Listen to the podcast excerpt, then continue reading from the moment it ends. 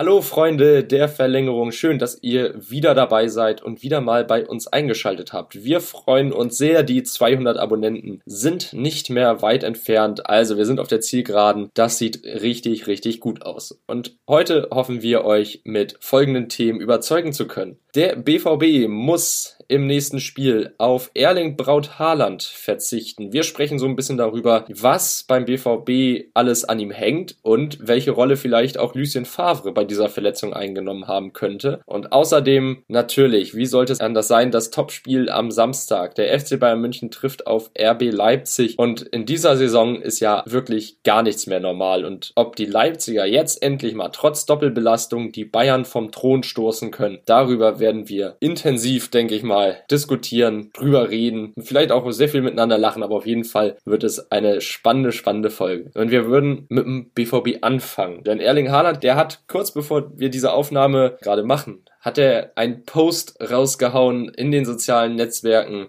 und da präsentiert er sich ja wieder blendend, beziehungsweise er deutet an, dass er bald wieder auf dem Platz stehen wird. Aber du hast den Post dir mal genauer angeschaut und du kannst einiges dazu sagen. Hallo Kim, schön, dass du wieder dabei bist. Dann erzähl doch mal. Hallo Christopher und auch hallo an euch da draußen.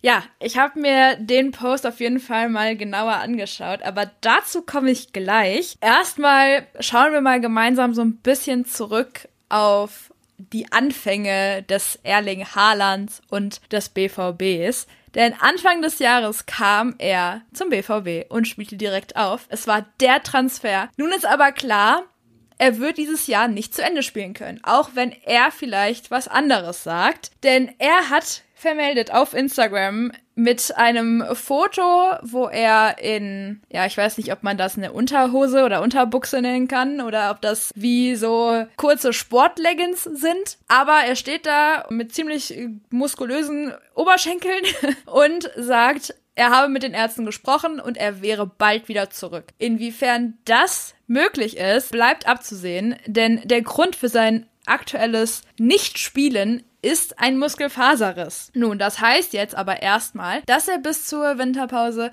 ausfällt. Also sprich gegen die Frankfurter Eintracht jetzt am Wochenende und die folgenden fünf Begegnungen bis Weihnachten wird Lucien Favre nicht auf den Wunderknaben zurückgreifen können. Ja, wir haben uns jetzt aber auch mal gefragt, welche Rolle der Trainer in all dem spielt und er ist ja nämlich für die Belastungssteuerung verantwortlich. Und Christopher, du bist ja auch Fußballtrainer. Wie ist das denn in solch einem Falle? Wie würdest du mit sowas umgehen oder was hast du da so in deiner Trainerausbildung so gelernt? In meiner Trainerausbildung habe ich natürlich, wie so viele wahrscheinlich, diesen Satz gehört, man darf die Spieler nicht überlasten. Und Belastungssteuerung, dieser schöne, weit gefasste Begriff, der schwebt ja im Moment durch allerlei Medien, wenn es um Spiele geht, um den Spielplan, Bundesliga, Champions League, Länderspiele, das Länderspiel der deutschen Nationalmannschaft in der Schweiz, wo man statt mit dem Bus mit dem Flugzeug hinreist, weil es der Belastungssteuerung, der Regeneration dient. Also das ist anscheinend ein Phänomen des modernen Fußballs. Früher hat man gesagt, wer fit ist, der spielt. Und jetzt mittlerweile ist das Ganze natürlich auch schon durchtechnologisiert. Ich habe mal nachgeschaut und ich muss deutliche Kritik an Lucien Favre äußern. Denn bis zu seiner Verletzung vor dem Spiel gegen Lazio Rom, da hat Erling Haaland fünf Spiele in Folge gemacht. Das ist ja an sich erstmal normal, wenn man seine besten Spieler zur Verfügung hat, dann lässt man die auch eigentlich spielen. Gut,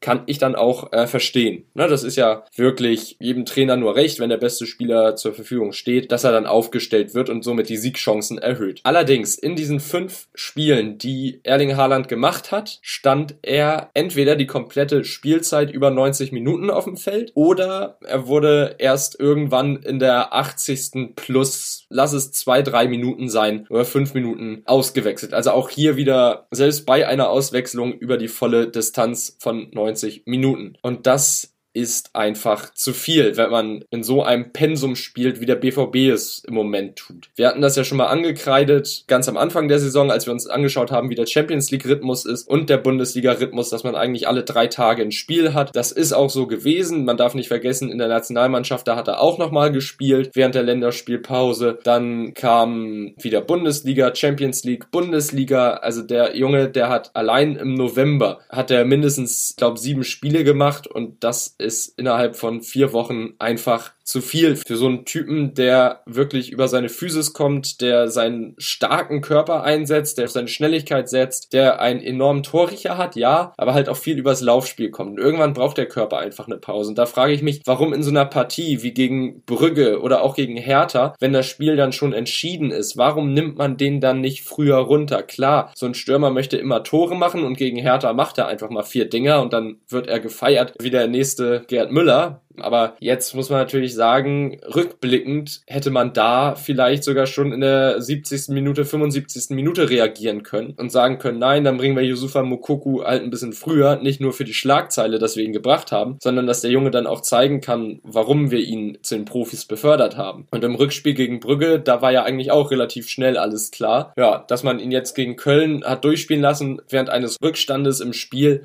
okay, das kann ich verstehen, weil natürlich so ein Stürmer vorne drin dann immer irgendwie die Chance bietet, dass mal einer reingeht. Aber trotzdem sehe ich die Schuld hier bei Lucien Favre und ich kann mir vorstellen, dass einfach diese Belastung, die jetzt im November auf ihn zugekommen, auf Erling Haaland zugekommen ist, einfach zu groß war. Und da muss er sich dran gewöhnen, da müssen wir uns alle dran gewöhnen, dass in dieser Saison alles viel enger getaktet ist. Spiele im Dreitagestakt stattfinden und dementsprechend die Körper der Spieler immer heftiger und immer stärker belastet werden. Und gerade da dann Rotation ein wichtiges Mittel der Clubs sein wird, um Verletzungen wie jetzt einfach im Training dann vorzubeugen. Denn das war ja keine Verletzung im Spiel, sondern er habe sie sich ganz einfach im Training bei einem Ballbesitzspiel, wie Lucien Favre das öffentlich gesagt hat, zugezogen. Also eigentlich gefühlt ohne Fremdeinwirkung. Und wenn dann ein Spieler auf dem Niveau ohne Fremdeinwirkung sich eine Verletzung zuzieht, dann ist das bedenklich. Da hast du auf jeden Fall recht. Aber neben Haaland und seiner Verletzung hat man auch noch ein paar andere Verletzte, wie wir ja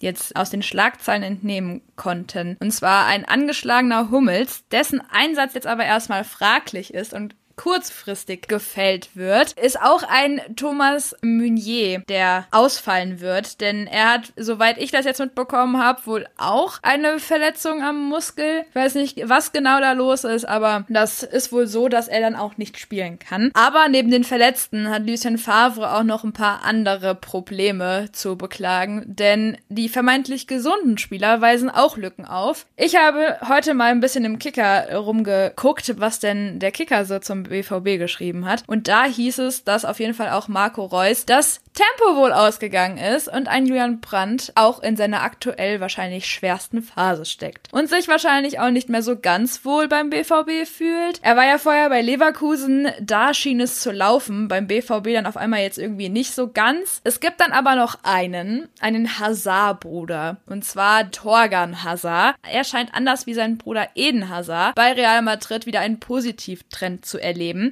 Denn mit drei Toren und drei Assists läuft es ganz gut für den jüngeren der beiden Hazard-Brüder. Allerdings ist Torgan Hazard auch kein Marco Reus oder ein Julian Brandt und hat meiner Meinung nach auf jeden Fall ganz, ganz andere Aufgaben im System von Lucien Favre. Es ist jetzt aber auch immer noch abzusehen, was denn da jetzt noch so passiert. Vielleicht, wer weiß, kommt Marco Reus ja noch stärker zurück als vorher und findet sein Tempo jetzt wieder bis zum Spiel am Wochenende. Das bleibt abzusehen. Es geht jetzt aber auch auf jeden Fall um die Position von Erling Haaland und wer das Ganze übernehmen könnte. Und da stellen sich natürlich auch ganz viele Fußballfans die Frage, was denn jetzt mit Yusufa Mokoko ist. Könnte er vielleicht nicht schon jetzt am Wochenende diese Position übernehmen? Wird er das tun? Wie realistisch ist das? Meine Meinung zu dem Thema ist auf jeden Fall, er könnte. Ob er das dann aber auch tun wird, das bleibt dann auf jeden Fall ganz klassisch abzusehen. Risikoreich ist es aber trotzdem. Doch nun bleibt abzusehen, ob und wie mutig Favre sein wird, was diese Position betrifft. Und ich schätze Lucien Favre jetzt nicht als den risikoreichen Spieler ein, der dann halt wirklich bereit ist, irgendwas irgendwie zu spielen oder halt ansatzweise ein Risiko einzugehen. Ich glaube, Favre wird Bauchschmerzen haben mit einem Einsatz von Mukoko, auch wenn er das vielleicht nicht so ganz zeigen wird. Es wird auf jeden Fall nicht ganz so leicht. Aber wie empfindest du das denn? Ich glaube, Yusufa Mokoku ist natürlich ein Riesentalent. Der Junge ist 16 Jahre alt. Man kann ja wirklich noch sagen, der Junge, der ist noch nicht volljährig, der spielte bis vor einem Jahr noch im, noch nicht mal einem Jahr, noch zur Sommerpause im BVB-Nachwuchs. Der hat sämtliche Torrekorde gebrochen, die im U-Bereich aufgestellt wurden. Und ich glaube, ein Yusufa Mukoku, der könnte das machen. Allerdings glaube ich eher, dass Lucien Favre dann wie im Spiel gegen Arminia Bielefeld Julian Brandt vorne starten lässt und Marco Reus reinnimmt. Denn ich glaube tatsächlich, dass Lucien Favre Mokoko noch Zeit geben möchte, sich zu entwickeln, sich zu zeigen. Vielleicht gibt er ihm dann ja 45 Minuten Zeit, aber dass er ihn über 90 Minuten bringt und direkt rein in die Startelf setzt, das halte ich persönlich für unwahrscheinlich. Da gebe ich dir auf jeden Fall auch recht. Ich glaube, ich muss ganz ehrlich sagen, ich habe selbst auch Bauchschmerzen bei einem Einsatz von Mukoko jetzt am Samstag oder jetzt gegen die Eintracht auf jeden Fall. Das ist nicht unbedingt das, was ich sehen möchte, meiner Meinung nach. Also es ist halt ein bisschen schwierig. Mich würde es für ihn persönlich freuen. Ich glaube aber, dass er selbst für die Bundesliga noch ein bisschen zu instabil ist. Aber es wird sich zeigen. Wir sind ja nicht im Training dabei und können das Ganze ja nicht sehen. Wir haben uns aber auch über etwas ganz anderes bei Dortmund Gedanken gemacht. Soll ich das Thema denn schon mal anschneiden? Soll ich das schon mal eröffnen, unser anderes Thema? Ja, sag schon mal ruhig. Und dann entscheiden wir, ob wir das schon mal machen. Oder genau, sag erstmal das Thema und dann gucken wir weiter. Der Titeltrainer. Ei, der Titeltrainer. Immer eine spannende Frage und vor allem bei so Ausfällen wie einem Erik Haaland wo ich gerade auch noch mal drei ganz interessante Statistiken gefunden habe bei der Sportbild untersucht vom Autoren Jörg Weiler. Der hat nämlich herausgefunden, dass trifft Haaland, gewinnt der Club in der Liga 92% der Spiele, 12 von 13. Trifft Haaland aber nicht, rauscht die Siegquote um 52% auf nur noch 40% runter. In 10 Partien ohne Haaland-Treffer gab es nur 4 Siege, aber 6 Pleiten. In Punkten ausgedrückt, von 2,77 Punkten pro Spiel, was in den letzten Jahren als Schnitt immer für die Meisterschaft gereicht hätte, bricht die Ausbeute nur noch auf 1,2 zwei Zähler ein. Wow. Da sieht man mal, was für ein immens wichtiger Faktor Erling Haaland im Dress des BVB und auf dem Spielfeld ist. Man kann eigentlich sagen, der BVB könnte nur Meister werden, wenn Erling Haaland seine Quote hält und wenn Erling Haaland spielt. Jetzt wird es spannend zu sehen, wenn der Norweger ausfällt und Favre umstellen muss. Und das bringt uns nämlich zum nächsten Thema. Da hast du richtig gut das schon mal angeschnitten. Der Meistertrainer ist Lucien Favre, ein Trainer, mit dem Borussia Dortmund und Meister werden kann. Rein von der taktischen Herangehensweise glaube ich ja, weil Lucien Favre für mich als Fußballprofessor auftritt. Also der versteht das Spiel, der analysiert das, der geht richtig tief in die Materie rein. Aber seine Schwäche ist in meinen Augen, das dann richtig rüberzubringen und bei seinen Spielern das Feuer zu entfachen. Dass man dieses, wie man dieses Spiel angeht und da nicht nur, also nicht nur taktisch gesehen, sondern auch von der Einstellung her. Klar, in Dortmund, da will man nichts mehr hören von Mentalität und dem Quatsch, aber trotzdem habe ich dann immer das Gefühl, Lucien Favre ist halt nicht der Jürgen Klopp, der Riesenmotivator, der Diego Simeone, der für den die Spieler einfach alles geben würden. Und deshalb glaube ich nicht, dass der BVB mit Lucien Favre Meister werden könnte. Verrückt. Weißt du noch, in einem unserer, in einem unserer aller, allerersten Verlängerung Podcast-Folgen, da hast du noch die These aufgestellt, dass Marco Reus oder beziehungsweise dass der BVB nur mit Marco Reus Meister wird. Und jetzt ist irgendwie gefühlt vier Monate später wird der BVB nur mit Erling Haaland Meister. Das ist, das ist schon verrückt. Also da musste ich wirklich gerade dran denken. Und ja, auch zu der Titeltrainer-Frage habe ich mir ein bisschen was rausgesucht rausgesucht und mich an die vergangenen Jahre so erinnert. Und man will schließlich auch Titelanwärter sein in, in Dortmund. Allerdings bin auch ich mir nicht ganz so sicher, ob man in Lucien Favre den Trainer gefunden hat, der das möglich machen kann. Denn die Rechnung ist für mich ganz, ganz einfach. Geklappt hat es mit dem Titel zuletzt mit Jürgen Klopp ein Aushängeschild, einer, mit dem man sich in Dortmund identifizieren konnte, der Emotionen jeglicher Art freien Lauf ließ und diese auch gelebt hat. Also ich glaube, wir erinnern uns alle an Spiele von Dortmund, wo ein Jürgen Klopp da rumgesprungen ist und wo man sich dachte, ei, der gute Mann, der holt sich doch gleich irgendwie einen Hexenschuss oder so. Einer, der so ist wie die Dortmunder selbst. Also man hatte den Eindruck, Jürgen Klopp ist einer von ihnen. Diesen Trainer hat man aber mit Lucien Favre nicht. Man kommt mit ihm klar, man spricht aber nicht dieselbe Sprache. Und wenn man dann einfach mal auch die Bundesliga-Konkurrenten sich so anschaut, so ist es auch da ganz ähnlich. Ich habe jetzt einfach mal, weil ich ja, ich komme ja hier aus der Frankfurter Ecke und da hatte ich den Blick eigentlich ziemlich gut da drauf. Da ist mir auch sofort aufgefallen, bei der Frankfurter Eintracht zum Beispiel, da lief es besonders, besonders gut. Unter Nico Kovac.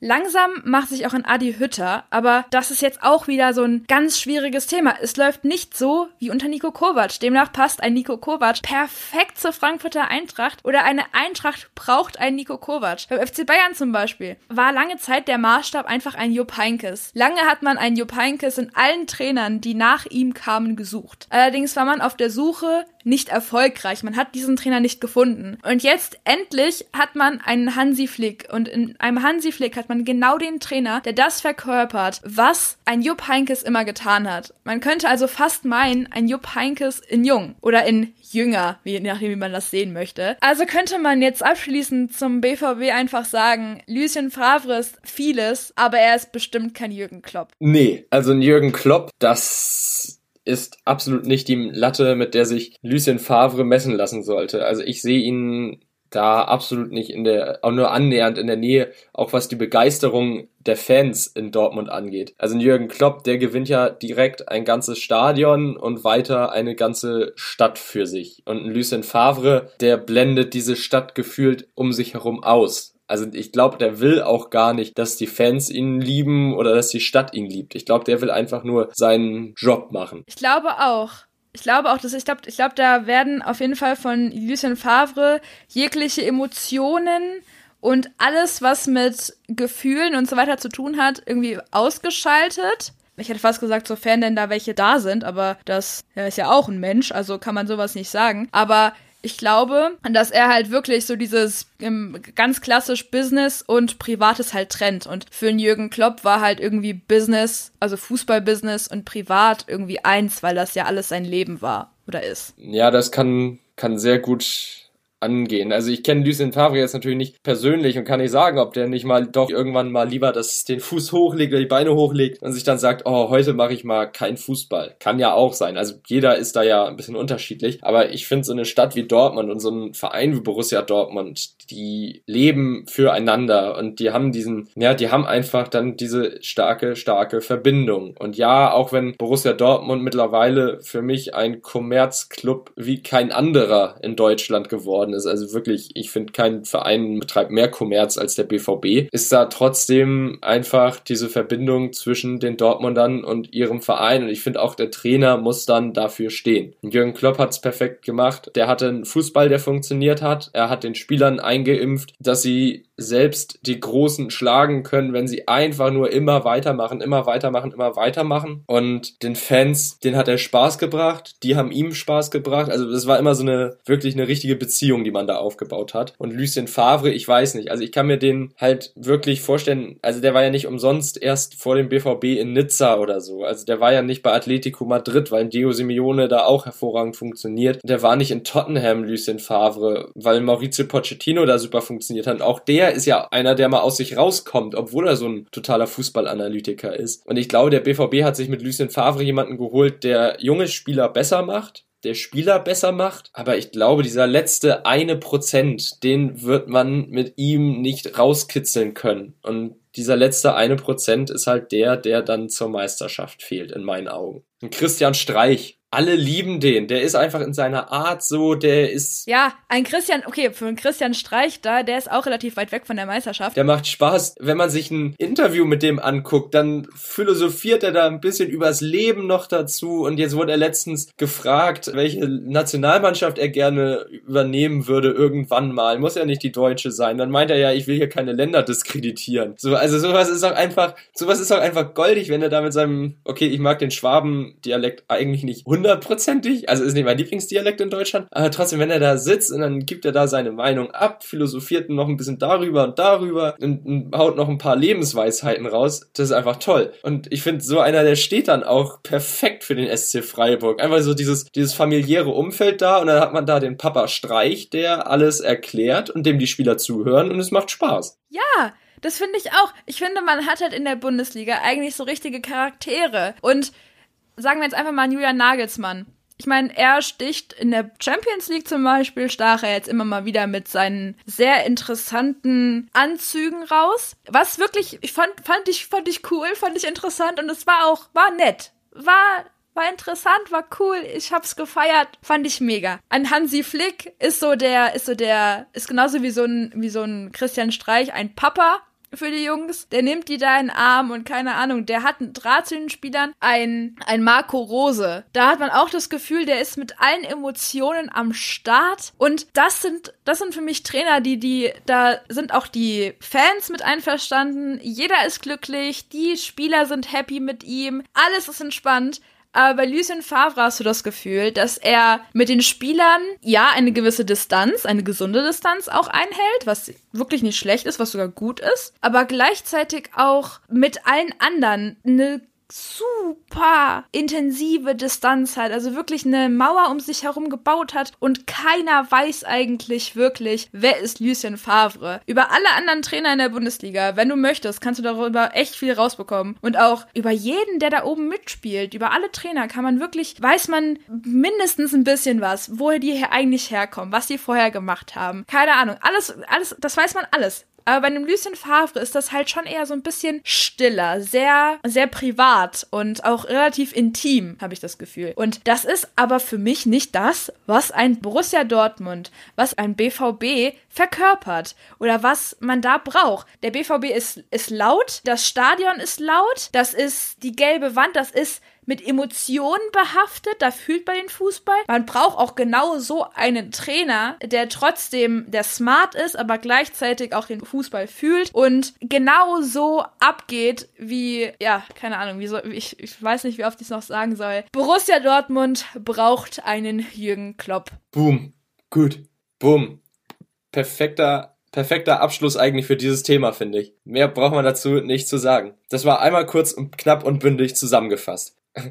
Und deshalb, finde ich, wechseln wir vom BVB zum FC Bayern München. Ein Riese, ein Gigant zum nächsten, einfach weiter, weil am Samstag in München das Topspiel stattfindet und angesetzt ist. Und bisher ist ja Gott sei Dank noch niemand Corona positiv getestet worden, deshalb bleibt es auch erstmal dabei, allem Anschein nach. Sag mal, wenn wir jetzt gerade beim Thema Corona sind, musstest du schon mal einen Test machen? Nein, ich musste noch keinen Test machen. Du? Nee, ich auch nicht. Haben wir ja Glück gehabt. Da haben wir richtig Glück gehabt bisher. Ja, manche andere vielleicht leider nicht so viel Glück, aber hoffen wir einfach mal, dass wir irgendwie auf einem guten Weg sind. Jetzt dieses Jahr ist ja bald rum. Mal sehen, was noch kommt. Aber auf jeden Fall kommt jetzt erstmal am Samstag das Topspiel zwischen dem FC Bayern München und RB Leipzig. Und wir haben uns in der Vorbereitung gefragt, auch wieder mit dem Blick auf die Belastungssteuerung, ob sich RB Leipzig nicht zu viel vornimmt in dieser Saison und ob man bei dem aktuellen Pensum, das man hat, Champions League und Bundesliga und dann möglicherweise noch Nationalelf-Spiele für den ein oder anderen Kicker, ob man da wirklich trotz der engen Champions League Gruppe jedes Mal mit dem Top-Kader auflaufen sollte. Denn das könnte am Samstag eine herbe Schwächung für RB Leipzig sein. Kim, du hast dir das Spiel des FC Bayern München mal angeschaut, das jetzt am Dienstag in der Champions League stattgefunden hat gegen Atletico Madrid. Und man muss ja sagen, für das Spiel am Samstag ist da der klare Vorteil beim FCB, denn die Topspieler, die sind alle ausgeruht. Genau, also ich hatte es ja schon, bevor die Mikros an waren, schon mal leicht erzählt oder eigentlich schon meine Gedanken zu den Youngstars erzählt. Das war wirklich ein Spiel,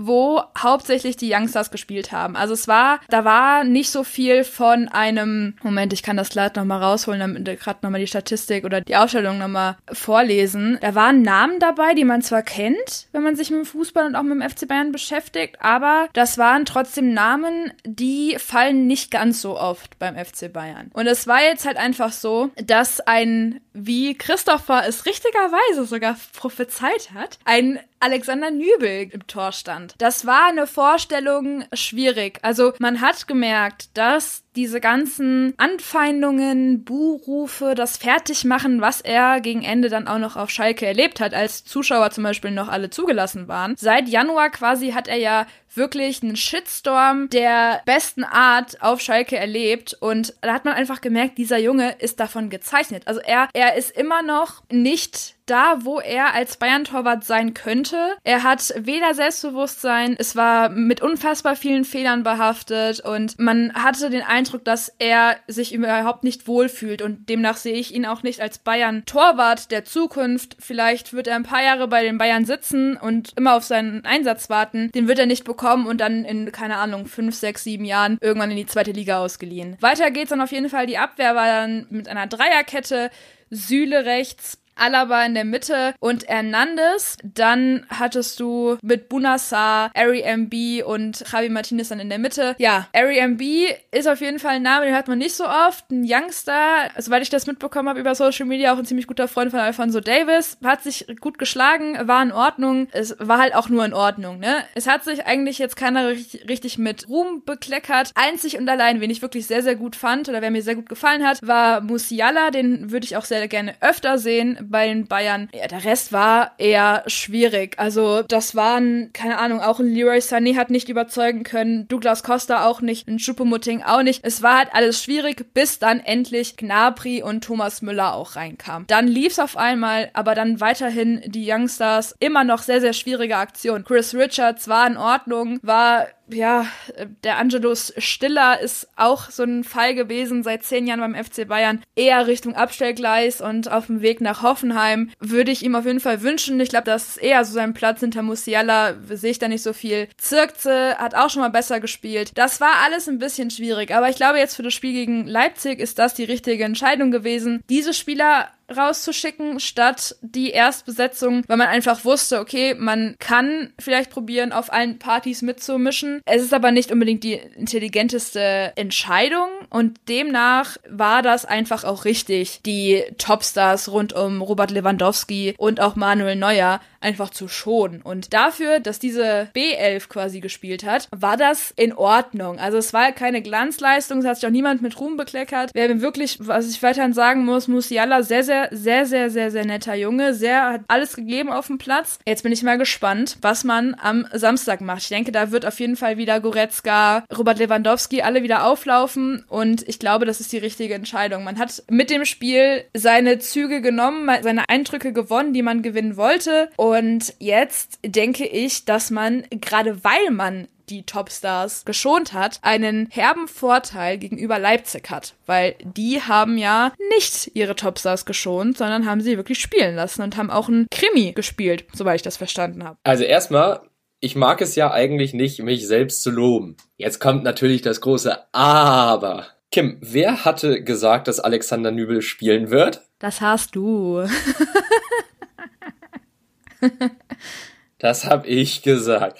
Wer hat gesagt, dass zum Beispiel ein Chris Richards seine Chance kriegen wird? Ja, das warst auch du. Ach Mensch, das ist ja, als wenn ich irgendwie dann doch manchmal wüsste, wovon ich hier rede. Sag mal, hast du eine, jetzt, jetzt musst du aber mal zugeben, hast du daheim eine Glaskugel stehen? Nee, keine Glaskugel, aber vielleicht die. Hörst du Hansi Flick ab? Nein, ich habe seine persönliche Nummer. Ach. Ich gebe ihm immer die Aufstellung durch. Ach was. Ja, so sieht das nämlich aus. Eigentlich bin ich der geniale Kopf hinterm FC Bayern München. Ja, würde ich sagen, nächstes, nächst, nächster Podcast dann mit Hansi Flick. Ja, ich wollte damit eigentlich bis zur 500 Abonnenten-Folge warten, aber das hat sich leider nicht ergeben. Noch nicht. Du hast mich einfach vorher erwischt und anscheinend war mein Ego zu groß, dass ich das jetzt raushauen wollte. Spaß beiseite. Äh, ja, nein, ich finde die Jungen, die haben absolut berechtigterweise ihre Chance jetzt bekommen. Die Gruppe ist ja schon für den FC Bayern München entschieden. Atletico Madrid muss ja noch kämpfen um den Einzug, aber der FC Bayern München, der braucht ja kein Risiko mehr zu gehen, dass sich vielleicht noch irgendjemand schwerer verletzt oder so und dann kann man ruhig mal die jungen Spieler ranlassen, dass Alexander Nübel verunsichert auftritt. Das tut mir persönlich leid für den Jungen. Also der hat meiner Meinung nach viel zu viel dafür abgekriegt, dass er eine Karriereentscheidung getroffen hat, wo er sich bei einem größeren Verein gesehen hat. Ich das war ja grundsätzlich auch nicht schlecht, die Idee, die er hatte. Nein, definitiv nicht. Und er er weiß ja selbst, wenn er jetzt zu einem Verein geht, wo Manuel Neuer im Tor steht, ja, meine Güte, da machst du halt nicht erstmal 30 Spiele im ersten Jahr. Das wird einfach nicht drin sein. Und ich glaube, Alexander Nübel, deshalb hat er sich ja diese vermeintliche Klausel reinschreiben lassen in den Vertrag, dass er eine Mindestanzahl an Spielen hat. Das ist ja absolut verständlich. Das sah so traurig aus am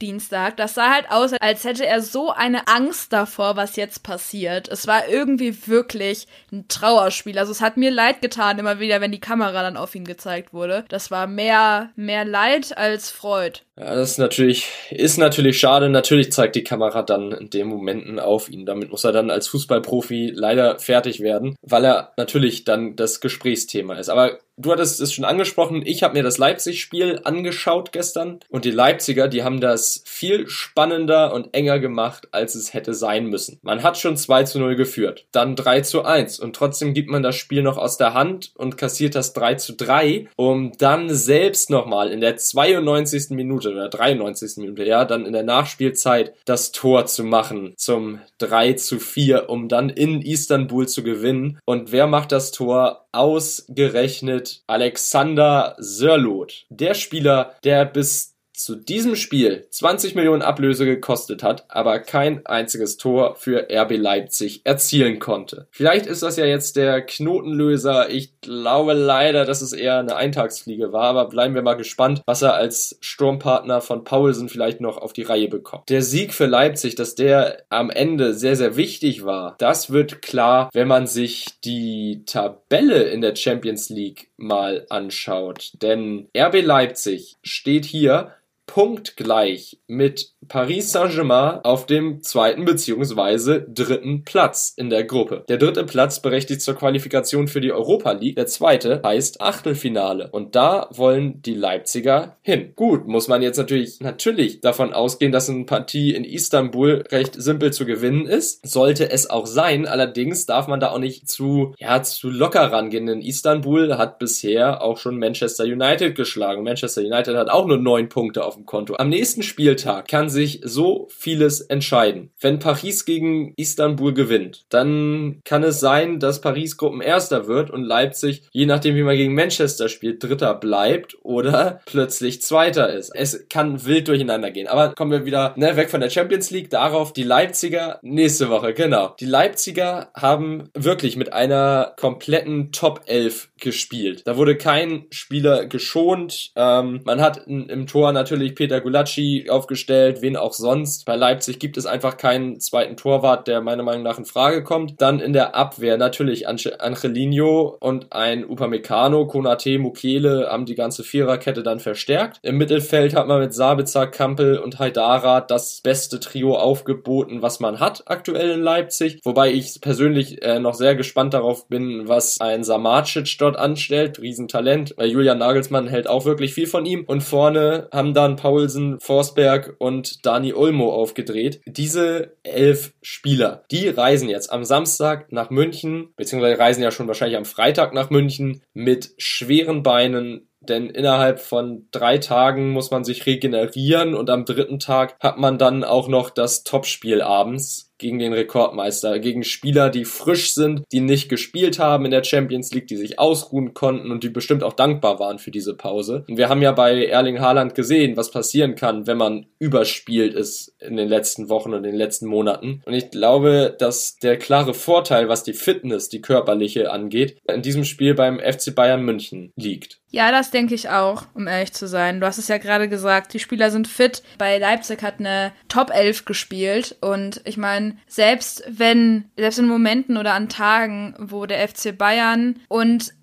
RB quasi dieselbe, dasselbe Maß an Doppelbelastung hatten, selbst dann ist es schon immer den Leipzigern schwer gefallen, den FC Bayern zu ärgern. Und ich meine, jetzt stelle ich mir das halt nochmal schwieriger vor. Du hast es perfekt gesagt, die Spieler sind müde und jetzt spielt man vielleicht nicht mit 100 Prozent, sondern vielleicht mit, ich weiß es nicht, 50 Prozent oder weniger oder sogar mehr. Also ich kann es, um ehrlich zu sein, kaum beurteilen. Das Einzige, was ich weiß, ist, dass die Top-Spieler von Bayern alle mit 100 Prozent spielen und die sind da und die sind bereit. Und, und das wird ein ganz, ganz, ganz, ganz arger Kampf. Da bin ich komplett der Meinung, dass das vielleicht ein bisschen zu hoch gegriffen ist, dass man vielleicht einfach in Leipzig zu viel möchte. Man will auf allen Partys tanzen. Das geht aber nicht. Man muss halt einfach überlegen, was ist einem gerade wichtiger. Und wenn man aber den Fokus auf alles legt, dann kann das ganz, ganz, ganz, ganz schnell passieren, dass man auch alles verliert. Was ich bei Leipzig spannend finde, in der Trainingsgestaltung zum Beispiel, um da Verletzungen vorzubeugen, aber gleichzeitig ein hohes Pensum zu haben, das ist ja praktisch der Vorzeigeverein, wenn es in Deutschland darum geht, mit Tempo im Angriff zu agieren. Denn RB Leipzig, das, wenn man sich das anschaut, da sind ja eigentlich alle Spieler auf zumindest 200 Meter, 200 Meter Sprinterniveau, irgendwo in der Nähe. Aber trotzdem wird im Training keine Sprinteinheit länger als fünf Minuten durchgezogen. Und auch hier kommt dann dann wieder die Belastungssteuerung zum Einsatz. Wir haben uns das Ganze mal angeschaut, was steht da eigentlich dahinter. Also natürlich steht da ein ganz großes sportmedizinisches Team dahinter bei RB Leipzig, dass die Spieler auch all diese Spiele dann machen können. Aber gerade in diesem Sommer haben die Bullen da nochmal ordentlich aufgetrumpft. Und zwar hat man den ehemaligen Radsport- und Olympiaarzt der deutschen Mannschaft äh, ja als Chefmediziner verpflichten können. Und ich denke mal,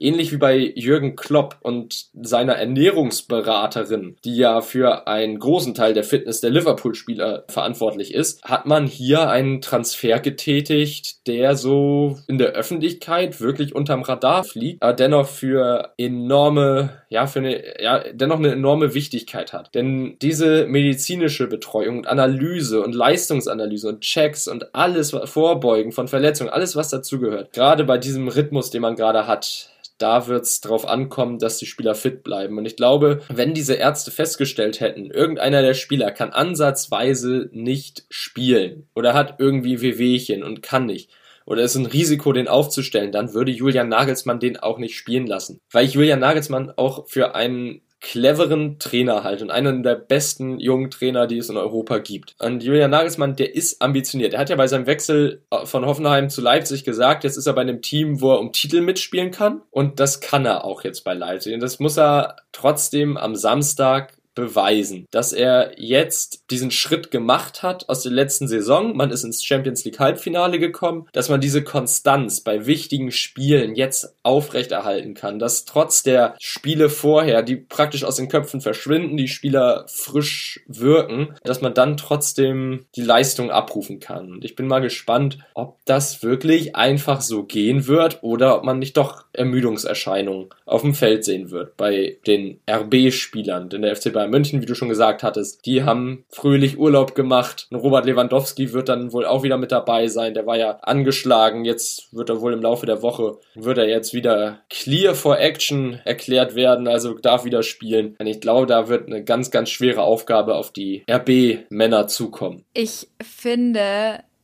dass egal also ich muss immer, ich habe es auch schon vorhin erzählt, als, als wir noch im Off waren, wenn du doch solche Riesenmöglichkeiten bei RB hast, von wegen, weiß ich nicht, medizinisches Aufgebot und technische Mittel etc., dann frag ich mich halt, warum man letztes Jahr diesen, weil man hatte diese Mittel ja wahrscheinlich auch schon letztes Jahr. Es ist ja nicht so, dass sie auf einmal da waren, auf einmal ganz plötzlich. Aber ich frag mich halt, warum es dann letztes Jahr nicht geklappt hat, die Tabellenspitze, die man sich dann ja so hart erarbeitet hat, hat, nicht einfach zu festigen und warum man dann mit dem, was war das, 20. Spieltag letztes Jahr, die Tabellenführung abgeben musste. Das ist halt irgendwie das, was ich nicht so ganz verstehe, weil scheinbar hat man dann ja nicht erkannt, dass die Spieler müde waren und scheinbar waren sie dann ja gegen Ende so müde, dass es einfach nicht geklappt hat. Und meine Sorge ist jetzt halt, was heißt meine Sorge? Also meine Vermutung liegt jetzt halt da drin, dass man jetzt quasi, wie formuliere ich das jetzt richtig? Der Mensch ist ein Gewohnheitstier, ja? Und ich glaube, man wird auch jetzt diesmal wieder alles genauso machen wie gewohnt, weil man hat jetzt zum einen mit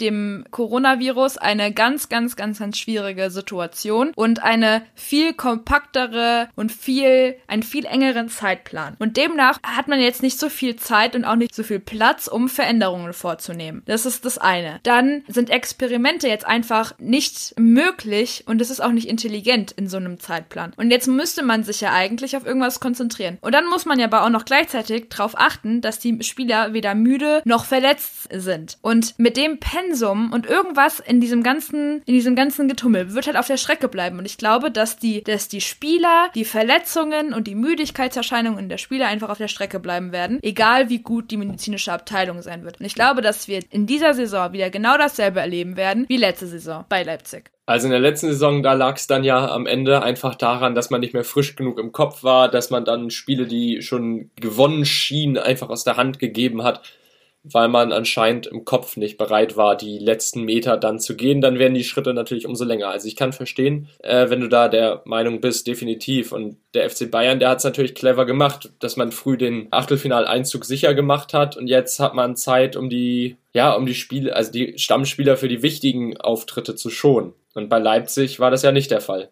Bei Leipzig hatte man aber auch irgendwie so ein bisschen Unglück wiederum. Also da muss man jetzt auch sagen, das liegt jetzt nicht alles nur an der ich weiß nicht, ich würde es jetzt einfach mal ganz salopp Dummheit von Leipzig nennen. Das ist absolut nicht der Fall, überhaupt nicht. Ich finde nämlich, das liegt einfach auch an der, an der Gruppenkonstellation. Also Leipzig hat irgendwie eine ganz, ganz harte Gruppe erwischt, während der FC Bayern München, so scheint es zumindest, eine einfachere Gruppe für sich selber äh, gekriegt hat. Und wie gesagt, also ich glaube halt, du hast es ganz gut gesagt, Letztes Jahr hat es nicht geklappt, weil man nicht mehr so frisch war im Kopf und den letzten Meter nicht gehen konnte. Ich glaube, das wird dieses Jahr auch wieder so ein Ding sein. Man hat halt einfach nicht die spielerischen, also man hat wahrscheinlich spielerisch einfach nicht dieselben Möglichkeiten, auch wenn das Geld da ist, wie ein FC Bayern München. Also das Geld ist ja da. Es ist ja nicht so, dass das Geld, dass das irgendwie irgendwo fehlt. Es ist ja da. Es ist einfach nur, dass man nicht die namhaften Spieler hat, die man von dem Geld hätte kaufen können, etc. Aber das ist auch so hätte, wenn, hätte, wäre, wenn, könnte, keine Ahnung. Das ist ganz viel spekulieren und ganz viel überlegen. Fakt ist, dass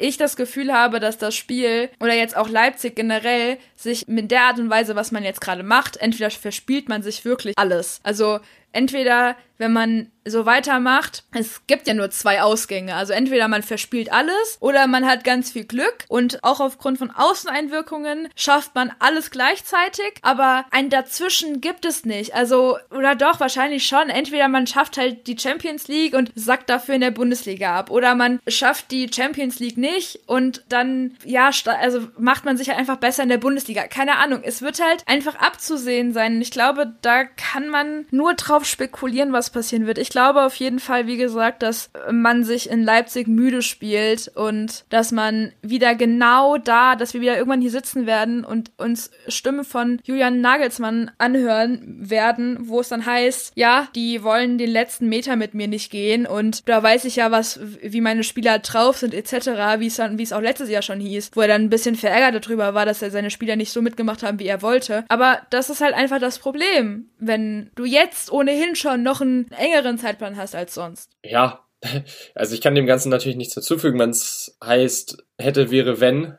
Konjunktiv ist immer schön und Sicherheit hat man erst im Nachhinein. Ne? Also wir können jetzt natürlich darüber reden, ist es vielleicht ein Vorteil, wenn der FC Bayern München frischer ist, ist es ein Vorteil, wenn Leipzig eine eingespielte Mannschaft aufs Feld bringt, die am Mittwoch schon zusammengespielt hat. Aber das wissen wir halt erst am Samstagabend, wenn das Ergebnis feststeht, beziehungsweise wenn sich vielleicht was ab, ja vielleicht, ich sag wieder vielleicht, hätte, wäre, wenn, wenn sich was andeuten könnte im Spiel, wenn dann eine Mannschaft plötzlich mit 3 zu 0 führt. Kann man jetzt alles natürlich noch nicht absehen absehen, aber wir versuchen natürlich unser Bestes zu geben, was so eine kleine Einschätzung und Analyse da bewirken oder bringen kann. Ja, dann erzähl mal deine Einschätzung. Was ist denn so dein Tipp, wie es denn eventuell ausgehen könnte? Der FC Bayern München, der hat ja bisher in den acht Spielen gegen RB Leipzig nicht wirklich was anbrennen lassen. Also man hat drei Spiele gewonnen, vier Unentschieden und eine Niederlage musste man einstecken. Aber ich glaube nicht, dass die Mannschaft von Hansi Flick dadurch, dass jetzt eben diese Pause war, jetzt am Samstag großartig erstmal was umstellen muss taktisch und zweitens, dass man frisch reinkommt, dass man irgendwie müde ist. Ich glaube, da ist dann auch im Kopf wieder bei den wichtigen Spielern diese, ja, diese Fitness da, einfach dieser Wille da. Ich glaube, deshalb könnte es sein, weil bei Leipzig dann vielleicht auch schon auf das Spiel am Dienstag in der Champions League geschaut wird und mit einem Auge drauf geschielt wird, dass dann diese Konzentration halt bei den Leipzigern nicht da ist komplett, dass der, der FC Bayern München hier das Ruder klar an sich reißen wird und am Ende mit 2 zu 0 gewinnt. Starke Analyse. Habe ich, nichts, hab ich nichts hinzuzufügen, sehe ich eigentlich. Oder soll ich einen anderen Tipp machen? Nein, du sollst auf gar keinen, also du sollst keinen anderen Tipp machen, wenn das auch dein Tipp ist. Das bringt ja nichts. also, um ehrlich zu sein, ist das eigentlich auch so mein Tipp gewesen, wäre auch mein Tipp gewesen, genau so, weil ich auch einfach der Meinung bin, wie du ganz richtig gesagt hast, man ist fitter in München, man hat jetzt ein paar Tage frei gehabt und ich weiß nicht, wenn ich mal so auf Instagram rumgescrollt habe, habe ich gesehen, ein Manuel Neuer hat sich da schön irgendwie Ofengemüse gemacht am Tag des Champions League Spiels. Also man war da auf jeden Fall ganz entspannt. Demnach glaube ich halt einfach, dass es da viel lockerer und dass man da viel entspannter an die ganze Sache geht. Und ich glaube, nach so vielen Tagen jetzt auch und auch Wochen, ich meine, du hast es bei Erling Haaland vorhin gesagt, das war jetzt wirklich so viel. Es war ja für den Zuschauer eine Reizüberflutung an Fußball in den letzten Wochen. Ich glaube halt, das war jetzt auch ganz gut für solche Jungs wie Leon Goretzka oder Manuel Neuer oder Robert Lewandowski jetzt ein, zwei Tage frei zu haben. Das waren dann ja die Tage, wo der FC Bayern in Madrid war. Und die Tage hatte man dann halt frei oder hatte höchstens Lauftraining oder so, aber jetzt nichts Intensives, sodass man da halt ein bisschen Energie tanken konnte und jetzt kann es halt weitergehen. Und man ist halt jetzt einfach wieder frischer. Das ist halt ein Vorteil, den Julian Nagelsmann nicht hat. Aber wer weiß, vielleicht überrascht uns ja Julian Nagelsmann nochmal und dann werden wir ja sehen, was passiert. Ja, wir werden sehen, was passiert und das werden wir natürlich alles in der nächsten Folge zur Bundesliga oder vielleicht sogar noch schon in der nächsten Folge zur Champions League dann wieder aufgreifen. Denn wir haben jetzt auch schon wieder einiges an Zeit gefüllt. Wir haben euch wieder einiges an Zeit auf die Ohren gequatscht und wir möchten euch natürlich auch nicht überanstrengen. Und wenn ihr irgendwie Themenvorschläge habt, wenn ihr meint, oh, die machen so viel FCB, die machen so viel BVB oder RB Leipzig oder keine Ahnung, wenn es in die Champions League geht, viel zu viel nur die deutschen Gruppen, dann schreibt uns einfach. Schreibt uns bei Instagram unter Verlängerung unterstrich Fußball unterstrich Podcast. Schreibt uns eine Mail an verlängerung.podcast.gmail.com. Tauscht euch mit uns aus. Wir antworten euch gerne und stetig. Und wenn ihr Bock drauf habt, dann schreibt auch bei euch in die Story und verlinkt uns da. Wir antworten auch da gerne drauf. Also das ist alles gar kein Problem und gerne gewünscht, denn auch wir möchten natürlich irgendwie, ja, wir möchten uns ja auch verbessern verbessern. Wir möchten ja auch unterhaltsam bleiben, wir möchten euch weiterhin informieren und das soll einfach nur Spaß bringen im Austausch mit euch. Und wenn ihr meint, diesen Podcast, den kann ich definitiv weiterempfehlen. Aber mein Freund, der hört uns nicht, also der hat gar kein Spotify. Kim, da, da sind wir ja vertreten.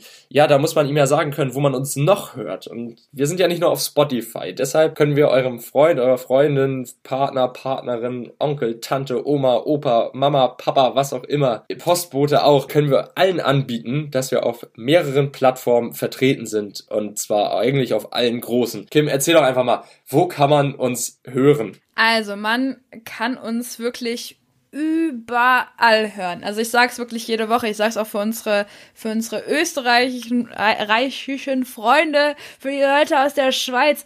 Ihr könnt uns alle hören. Jeder. Ganz Europa kann uns hören. Sogar die in Amerika hören uns. Sag mal, Freunde, was ist denn da los? Nein, Spaß. Also, man kann uns auf Spotify, wie gesagt, hören, auf Deezer, auf Apple Podcast, Audible, Amazon, Google Podcast, dann, weiß ich nicht, Overcast. Also wirklich Podigee. Also, gebt einfach mal in Google unseren Podcastnamen Verlängerung der Fußball-Podcast ein und dann kriegt ihr eine ganze Liste oder eine ganze Reihe an Podcast-Anbietern, die uns streamen. Und dann habt, seid ihr immer Startler und seid ihr immer dabei, wenn wir eine neue Folge hochgeladen haben. Abonniert uns auf jeden Fall. Das würde uns sehr, sehr freuen. Denn wir wachsen mit jeder Folge immer weiter zu einer größeren Community und das freut uns wirklich sehr, dass unser kleines Projekt, das wir vor, ja, knapp vier Monaten, ein bisschen mehr, ja, vier Monaten und einem Tag ins Leben gerufen haben, dass das jetzt so guten Anklang findet und dass ihr auch so viel Spaß mit uns habt. Das freut uns wirklich sehr. Wir kriegen auch im Privaten eigentlich nichts als Zuspruch und als gute Worte für diesen Podcast. Das ist Wahnsinn. Das habe ich mir so nie träumen lassen. Ich hoffe, das geht auf jeden Fall so weiter. Ich bedanke mich auf jeden Fall für jede Unterstützung und für jeden, der uns gerne hört. Und wir haben jetzt im Dezember auch die ein oder andere coole Sache für euch geplant. Dazu aber dann, wenn die 200 Abonnenten geknackt sind, mehr. Ja, dazu mehr, wenn die 200 Abonnenten geknackt sind. Und ich kann jetzt schon versprechen, da könnt ihr euch drauf freuen. Und jetzt würde ich mich persönlich verabschieden. Ich wünsche euch erstmal ein paar schöne Tage, einen schönen zweiten Advent und erstmal ein richtig schönes Fußballwochenende. Wir haben ja einige Partien, die sich lohnen anzuschauen. Deshalb viel Spaß, viel Spaß beim Zuhören und vielen Dank und macht's gut. Bis dann. Tschüss. Auch von mir. Bis dahin, wir sehen uns nicht, wir hören uns in der nächsten Champions League Folge und bis dahin, tschüss!